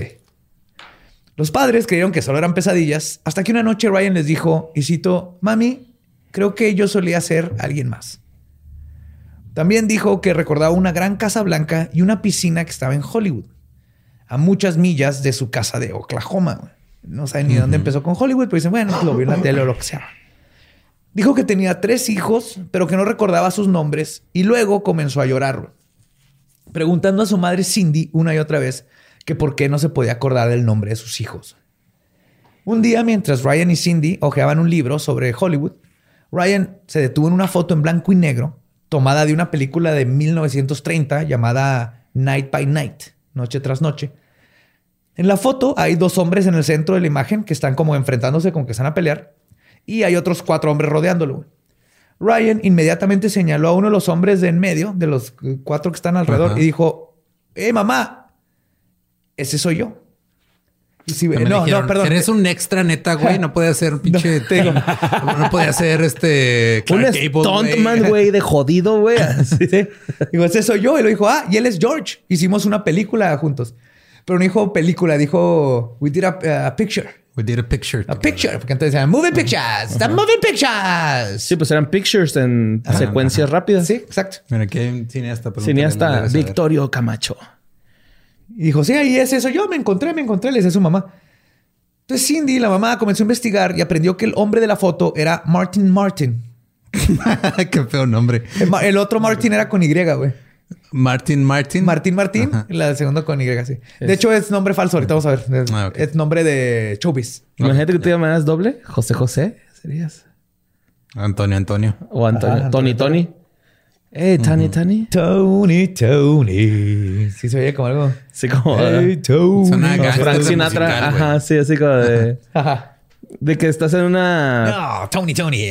Estás en una movie con este. ¿Cómo se llama este señor? Kevin Costner. chaparrito, el chaparrito que siempre lo matan en la Danny película. DeVito. No, el Martin que, Scorsese. el que mataron en, en la casino de Martin Scorsese. Borat. Al Pacino. No, ah, aquí se. ¿Belushi? No, ese es John Belushi. No, ese se murió solo. Buscemi. Steve no, Steve Buscemi. Buscemi es el de los ojos feos. No, ay, no sé, güey. El chaparrito que se lo matan a batazos en casino, güey. Ah, ya. Sí, no me acuerdo cómo se llama. Danny DeVito, güey. No, no, no es Danny Danny DeVito. Creo que sí. Ah, poco mo- special. estoy, pues, estoy seguro ¿Vamos a que hablando de películas o No, sí, perdón, seguimos al tema, ya. Pero es que sí sé quién es, pero no te voy a decir. me. Dime, por favor, güey. Dime No, no, no. O estoy hablando de Martin Martin, güey. Pon atención. Te voy a interrumpir si me acuerdo, güey. Era- dejar de poner atención. Era un extra en la película que trabajó durante los 30 y 40. Después de esta revelación, Cindy buscó a algún experto en internet y es como dio con el doctor Tucker. John Belushi. No. Ya dijiste John Belushi, güey. John Belushi se murió, se murió de sobredosis. Se murió. sí, güey, ya valió vergas. ya, no te voy a interrumpir, güey. Esto es, es una falta de respeto a los fans. Perdón, disculpen los fans. Terminando el episodio te digo quién es. Después de varias pláticas en línea, Tucker descubrió, este decidió, perdón, que este caso era digno de ser investigado y arribó a la casa de los Hammonds. Cuando entrevistó al pequeño Ryan, le puso una serie de cuatro fotografías en blanco y negro de diferentes mujeres sobre la mesa. Luego le preguntó a Ryan si alguna de ellas significaba algo para él. Sin titubear, el niño apuntó inmediatamente una de las fotos y dijo, ella se me hace conocida, ella la conozco. Era justamente una foto de la esposa de Martin Martin. Entonces el doctor hizo el, toda la investigación y ya llegó preparado para ver, a, a ver, si este niño sabe, va a tener que saber estas cosas. Además de identificar a la esposa de Martin, Ryan dijo que bailó en Nueva York. Ok. Martin era bailarín de Broadway. Ah, cool. Ah, no mames. Ryan loco. dijo que también era un agente, un agent, y que las personas donde trabajaban se cambiaban de nombre constantemente, también él. Ah, ok. Y pues Actores. era Martin Ma- eran puros actores y les daban nombres de ho- hollywoodenses y, de- y el de él también era así. Sí, puede ser Belushi, ¿no? Ajá, y Martin trabajó durante varios años en una conocida agencia de talentos en Hollywood, donde a menudo creaban nombres artísticos. Y después, este, esto fue después de que terminó su carrera de bailarín. También dijo que su antigua dirección tenía la palabra rock, rockex, como rocks. Ok. Ajá. Y resulta que Martin vivía en el 825 North Roxbury Drive. Roxbury. Roxbury. Ajá. Acuérdense que este es un niño de dos años. Suena que huele rico esa calle. Sí. También les contó que conocía a un hombre llamado Senator Five. Senador 5. Ajá. Eso no es un nombre. No. Eso es una pinche villano de Umbrella Academy, güey. Acuérdate Ah, que es un sí. niño de dos años, güey. Cuando conocieron, ya encontraron a la hija de Martin, les dijo que ella tenía una foto de su padre con el senador Ives. Ah, No era. Five, era Senator Ives. Ives. Ives, Senator Five. Pues él es el hombre ajá, bebé. Yo, yo sabes, creí, creí que ibas a irte a un, a un pedo donde estuvo en una película de extra como senador así en el fondo. No. Y él era Senator 4 y el otro era Senator 5. No, este fue un senador de Estados Unidos que sirvió del 47 al 59. Y además, la hija de Martin les confirmó que su padre había tenido tres hijos. O sea, ella era una de tres hermanos. Y ahora bien, es difícil negar que cuantiosos casos sobre el fenómeno de la reencarnación no pueden ser ignorados y clasificados como farsas o coincidencias. Y aunque es muy fácil explicar estos casos de una desde, perdón, es muy difícil explicar estos casos una comprensión materialista de la realidad. Sí, Pues, pues, si esto es todo lo que existe y lo que existe es lo material, es imposible que hayan reencarnaciones. Pero existen razones para pensar que la conciencia puede considerarse como una entidad separada de la realidad física.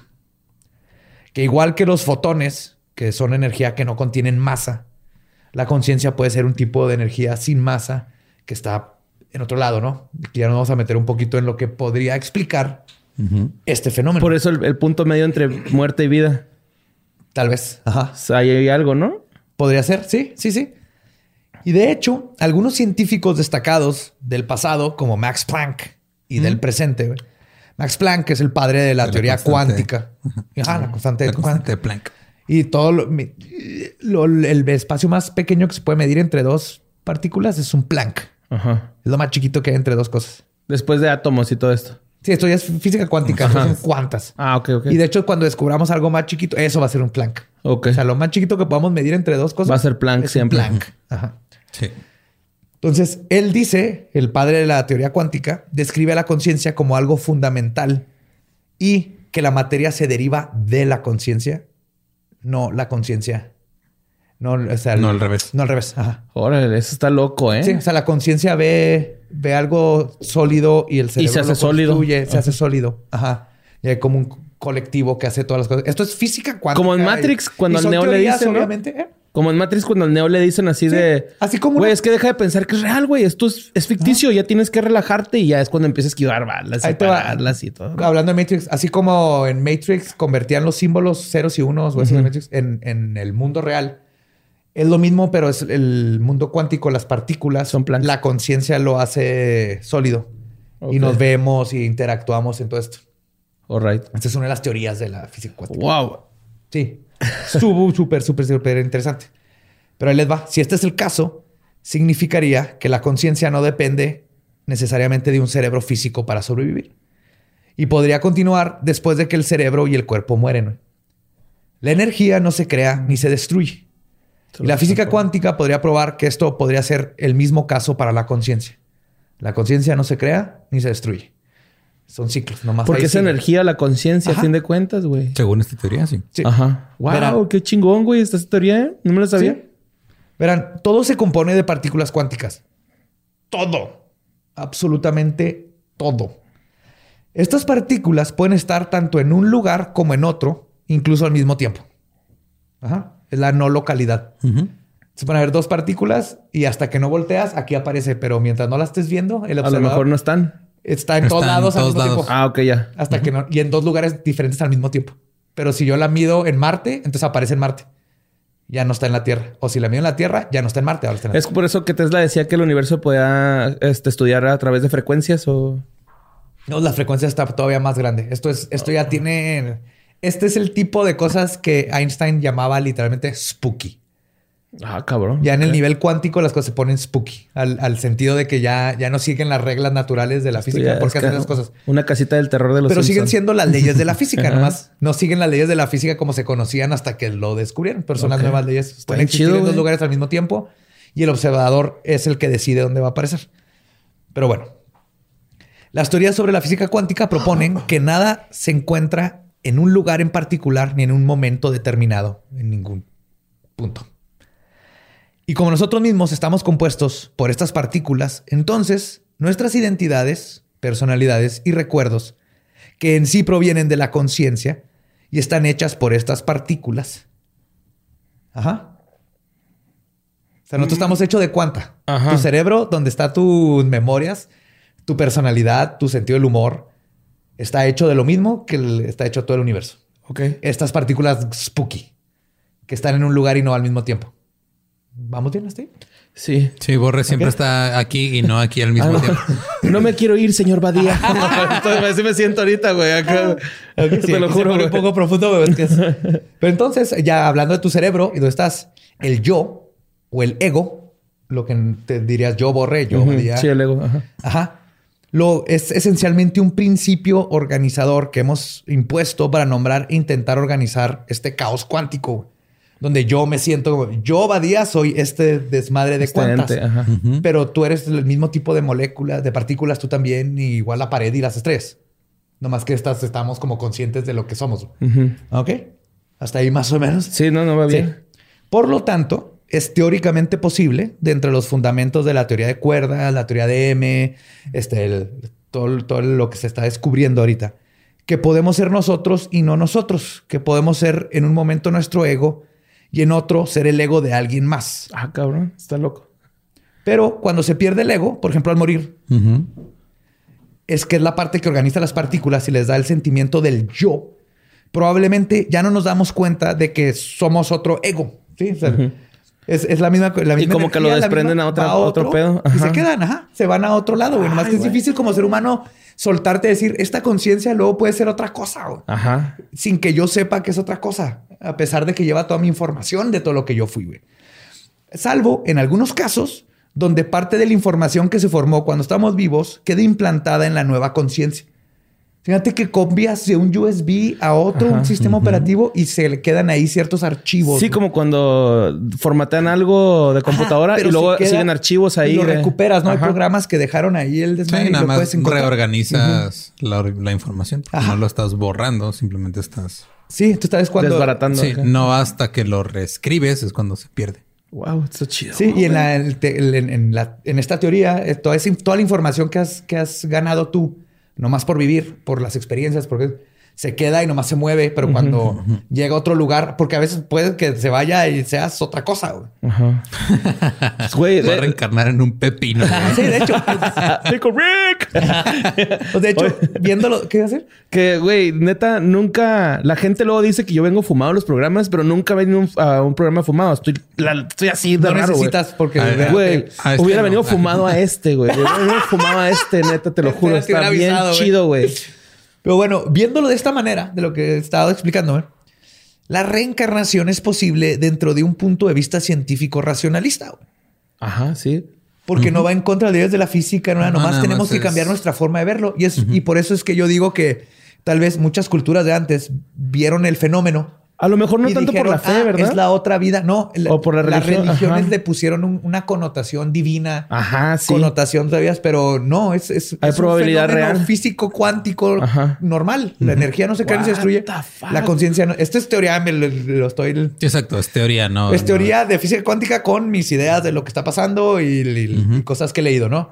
Pero creo que es una forma de explicar el fenómeno de la reencarnación, porque con estos casos que vimos es de que, what the fuck. No podemos negar que sí hay niños que recuerdan cosas que es imposible.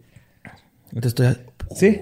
Y entonces, para mí, o tal vez, a veces al morir, terminas haciéndote parte de una estrella, a veces parte de un cuervo y a veces eres el trapeador favorito de tu abuela Mm. o de una abuela. Pero de vez en cuando, parte de nuestra información cuántica puede ser accesada por el nuevo recipiente del que formamos parte. Así como en la computadora que se quedan los archivos. Un recipiente. Somos recipientes de conciencia, de información. Toppers. Somos toppers. Y a veces ese topper, güey, le pones este jamón y luego te sabe como al mole que el tuvo antes. Ajá.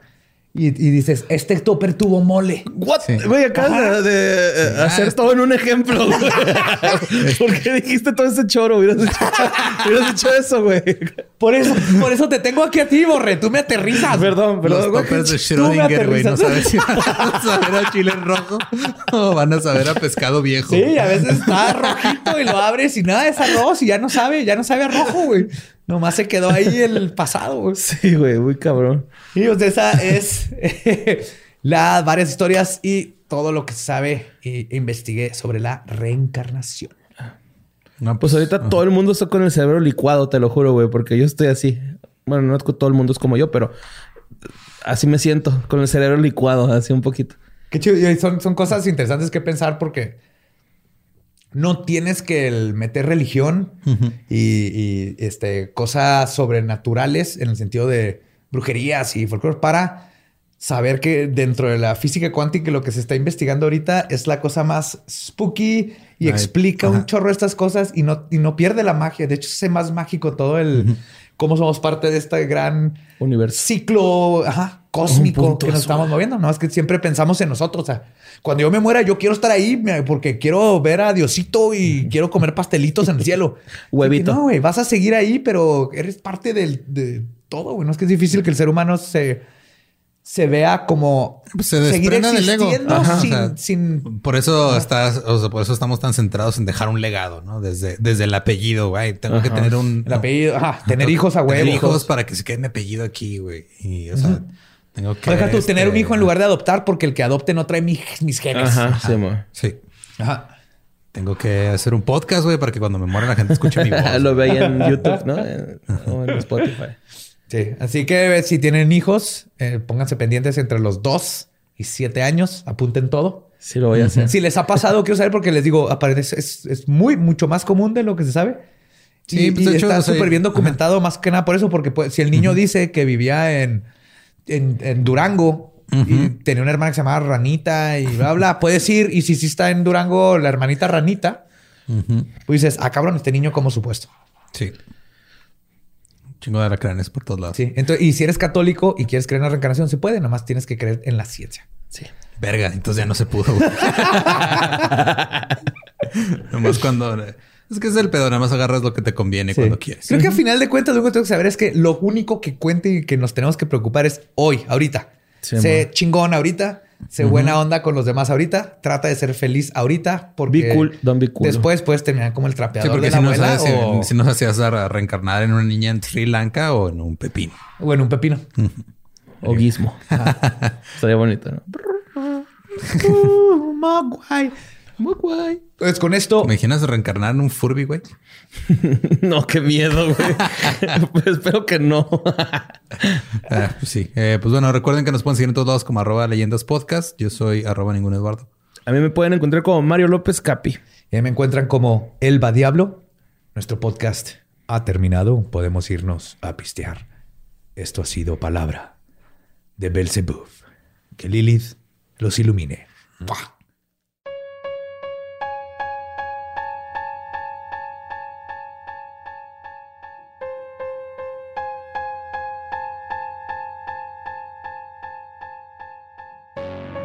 Y ese fue el episodio de la reencarnación. ¿Con qué, ¿En qué quieres que reencarne tu hijo si tuviera que reencarnar? En un águila. Para que vuele en los cielos y atrape conejos desde muy alto. Y si los viene- suba y los deja quedar. Bueno, ¿Has ¿has visto visto los videos de las águilas que, que hacen eso, pero con... Tortugas, ¿no? No, con las... Con, con los chivos. Con así, los chivos. De, de las montañas, güey. O sea, que están los chivos subiendo las montañas y lo llegan la- el águila y nomás lo tira así. puf. Luego ya cuando se mata, va por los restos, los lleva a su nido What? para ¿Y alimentar sus tenemos ese sociópata en la bandera? Güey, sale matando, era lógico, güey. Güey. sale En fin. comiéndose una víbora, ¿no? Tenemos muchas cosas. Ya no quería hablar de monolitos, pero puta madre, ya hoy salieron otros tres, güey, ¿no? Y ya van dos personas que se lo atribuyen, güey. O sea, uno, se- uno que se, bueno, los del de Utah se lo llevaron unos güeyes y lo dejó, yo me lo llevé. Y luego el que salió en California fueron unos este, extremistas de derecha, lo reemplazaron con una cruz y dijeron a la chingada los extranjeros y los extraterrestres. Dijimos, no queremos aliens ni, De- ni, ni- de un país ni del espacio. Ni queremos a Dios. ni ¿no? de México ni del espacio, Jesucristo es el rey. Ajá. Y hicieron esto Y en un live stream y empezaron o sea, en un live stream acá y diciendo cosas del Ku Klux Klan. Finísimas personas. Sí, güey. Estuvo raro. Ahorita, hoy lunes que estamos grabando esto, hay uno en Inglaterra, hay uno en eh, Holanda y salió el de Colombia hace como dos El de días, Colombia ¿no? es como doradito. Se me que se Ajá. equivocaron. O se quedó en el sol mucho tiempo. Sí. Se bronchea. Pues que ya a lo mejor hay más lana y por eso sí es Ah, doradito. le hicieron de bronce o algo más. Ajá, no aluminio. Y pues ya nomás siguen, eh, creo que los únicos que han sacado ventaja de esto ha sido Jeep con su campaña. No, y tengo que salieron un, un grupo de artistas que se llama The Collective o algo así. Ah, sí. Y dijeron que fueron ellos y están vendiendo las réplicas en 35 mil dólares, pero todo el mundo está así de que ni de pedo fueron ellos. De seguro nomás están subiendo a la, Al tren. al tren, pero no hay forma de saber si sí fueron ellos o no. Pero yo no creo porque como fue en el 2015 se sabe que estaba puesto el, el primero. Entonces no creo que se hayan esperado tanto en, ah, sí, éramos nosotros. Pero ¿quién lo está Sí, haciendo? que un artista se guarde cinco años una obra que ha hecho. sí, Que, sí, el que no quiera presumir, sí, Ajá, creo que era que la gente que no se- quiera meterle y una, dejarlo aparte a suerte porque fue suerte que lo que no quiera meterle una aplicación de beca con ACIT, pues está- no, no lo creo. güey. Oye, capaz sí, sí, sí es neta lo de los memes, ¿no? Que son los de Telmex quitando las, los- las casetas telefónicas y nada más dejan ahí el, Ajá. el monolito. Tal vez ni siquiera están este asociados uno con otro. Tal vez el de California y el de, pero el de California era bien diferente. Ujú. Y el de Colombia así nomás es gente que tiene, no es tan difícil armar un monolito, se sabe soldar y tienes No, es lámina fierro. con remaches, güey. Ajá. Entonces tal vez lo más fácil, si yo tuviera uno, ya hubiera puesto uno ahí en el, en el río Bravo. Estaría chido. A orillas del río Bravo. Pero yo la semana pasada les dije que les iba a hablar de un caníbal alemán. Por favor. Ok. Esto fue lo que pasó. Encontraron allá en Alemania eh, unos restos en un parque de un hombre de 44 años. Encontraron los restos y luego se dieron cuenta que los huesos tenían como marcas que apuntaban a posible canibalismo. Sí. Y luego encontraron el video de un güey lleg- llegando a dejar cosas ahí a ese parque en la noche. Se veía este Evidencia. vi- ajá, video así de, de- de vigilancia. Ajá. Y fueron a, pues, a ver qué pedo, ¿no? Entonces encontraron a un güey de 41 años y lo arrestaron porque pues, sospechan que él mató y Se canibalizó y se deshizo los restos. Y este, lo que está bien chingón es cómo se dieron cuenta, güey. Dijo el vocero de la, de la policía de Berlín. Dijo, el sospechoso tenía un interés en el canibalismo, ya que había buscado en línea este tema. Lo encontraron por su search, Sí, güey. por no usar incognito mode. Ajá. Por no borrar su historial, ¿no? Sí, Pues sí, o usar llegó. incógnito. Ajá. Ahora, este pedo, o sea, la- a lo que este güey a su víctima la conoció en un sitio este de ¿Era citas, mujer? güey. No, eran hombres, eran dos hombres. Ajá. Entonces se conocieron en un, no sé si era una app de citas o era un- una sala de chat que se llama Planet Romeo. Y este, y ahí se conocieron y pues ya como, no, ahora lo que están investigando es si andaba cazando más víctimas desde antes o si hay otras víctimas. si es la primera. posibles. Pero pues es este, los alemanes no suelen soltar mucha información de casos que están investigando actualmente, como que sí son muy herméticos en todo ese pedo hasta que ya Sí. llegan a una resolución.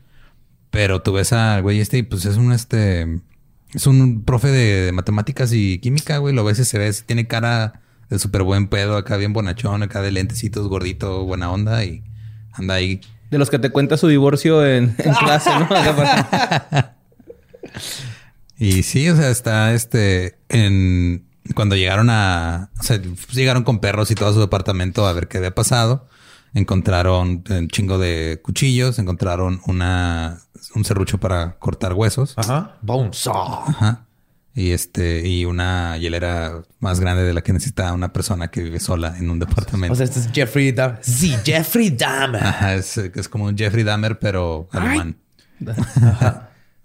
Y pues obviamente, digo, Dahmer. como se, se manejan los alemanes, no han sacado ni los nombres de las víctimas ni los sospechosos. Ellos no suelen hacer nada de eso hasta que ya Tan hay una sentencia. Y ahorita sigue ahí, pero pues, la última vez que hubo un este un caso así en Alemania fue hace 14 años con Mewis. Mewis. Mewis. El Muse. Es- es- es- Meus. Ajá. Se, pues, se escribe Maywes. Pero era el güey, el caníbal de Rotenburgo, el que también Sí. conoció en línea un güey y se lo comió. Meus, creo que se, no sé cómo se Sí, pronuncia. Armin, Armin Van Buren, ese güey. Este. y ahorita Armin Maywes, o como se diga, está pues, en prisión de por vida.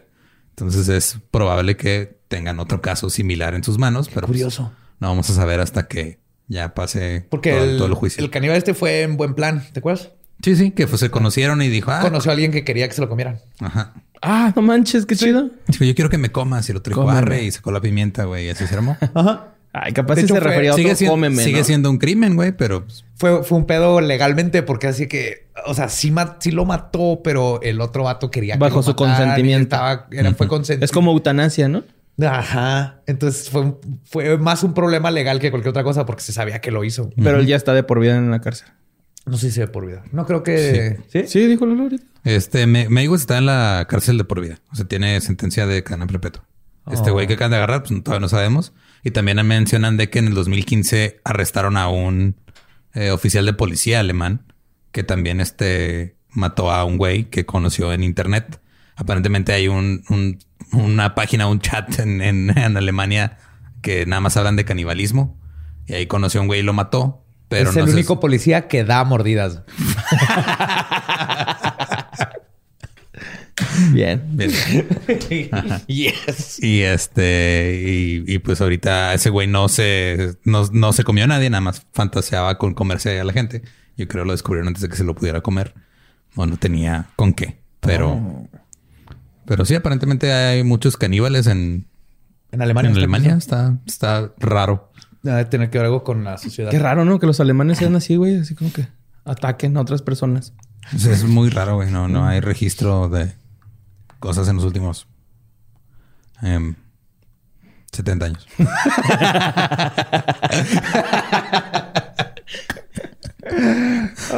y pues esa es la historia del nuevo caníbal alemán. Ya después que salgan más cosas vemos qué, qué pedo. Sí, a ver si sabe toda la historia y a ver qué tal.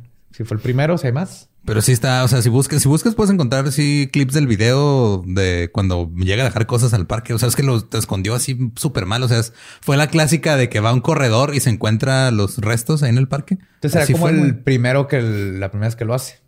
Es Proba- probable. Es probable. Porque está todo. No supo todo qué meco. hacer y fue de... ¿Dónde lo dejo? Ay, me lo va a agarrar un perro. Nomás que, que la eficacia de la policía alemana no dejó que se convirtiera en un Dahmer o Bundy o así que la cagaron una y otra vez antes de perfeccionar su craft. Ajá. Y pues bueno, también este, ay, pues me faltó mencionar esto.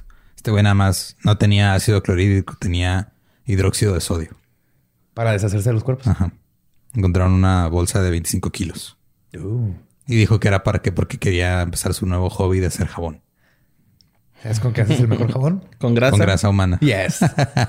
Shh, Pero no podemos hablar de ese club. La primera regla. ¿De qué? ¿De cuál? No, pues, Nada. ¿de qué estábamos? No sé. Pues ya, ¿no? Nos, este, eso fue lo de la historia del caníbal que les prometí la semana pasada. Sí, valió la pena Si esperar. llegan más monolitos, este, pues ahí les decimos qué pedo, pero ya esto se salió de control, güey. Ya es- Sí, Estos monolitos son son, la, es, son la representación física del agotamiento pandémico, güey. Eso Va. es lo que son.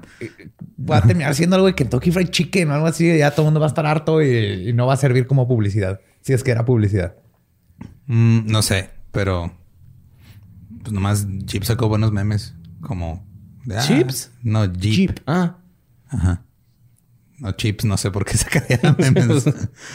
Pero pues sí, ya es probable que al rato, o sea, cada ciudad va a tener su propio monolito, güey. Va a ser como las letras esas que ponen en todos los disque pueblos mágicos en México, güey. Ya, Ya Va- todos, pueblos, pueblos mágicos. Sí, todos van a tener su monolito y un ladito de las letras de- también pintado. Sí, a medida que salió control, ya todo el mundo está poniendo sus monolitos. Y nunca vamos a saber la verdad porque fue algo así totalmente. Sí, güey. Son cosas que pasan en pandemia, son, son corrientes. O sea, de repente a media pandemia todo el mundo tiene un podcast. Ahora a media pandemia, ya al final de la pandemia todo el mundo tiene un monolito, güey. normal, güey. Así, así funciona la gente, güey. Cuando estamos encerrados, buscamos cosas que hacer. Sí, sí, qué bonito. qué bonito el monolito. ando con todo ahorita. Sí, güey, ¿eh? Andas en, en fire. güey. Joe on fire. Pues eso fue el episodio 93 de Leyendas Legendarias. Acuérdense de seguirnos en todas las redes, darle suscribir y, likes y todo lo que se pueda hacer de eso. Nos escuchamos y nos vemos el próximo miércoles macabroso Leyendas Legendarias. With everyone fighting for attention, how can your business stand out and connect with customers? Easy. Get Constant Contact. Constant Contact's award winning marketing platform has helped millions of small businesses stand out, stay top of mind, and see big results fast. Constant Contact makes it easy to promote your business with powerful tools like email and SMS marketing, social media posting, and even events management. With Constant Contact, you'll reach new audiences, grow your customer list, and communicate more effectively to sell more, raise more, and fast track growth. Don't know much about marketing? No sweat. Constant Contact's writing assistant tools and automation features help you say the right thing at the right time every time. Plus, you can send with confidence, knowing your emails are actually reaching your customers thanks to Constant Contact's best in class 97% deliverability rate. I'm a small business owner, and I believe that this is a great tool for other small business owners. In small businesses, you need to create a team and if you're starting by yourself, Constant Contact can be the team that you need. Tackle any challenge with Constant Contact's expert live customer support. Plus, everything's backed by the 30 day money back guarantee. So get going and start growing your business today with a free trial at constantcontact.com. Just go to constantcontact.com right now. Constant Contact, helping the small stand tall. ConstantContact.com. With the Lucky Land slots, you can get lucky just about anywhere. This is your captain speaking. Uh, we've got clear runway and the weather's fine, but we're just going to circle up here a while and uh, get lucky. No, no, nothing like that. It's just these cash prizes add up quick. So I suggest you sit back, keep your tray table upright, and start getting lucky.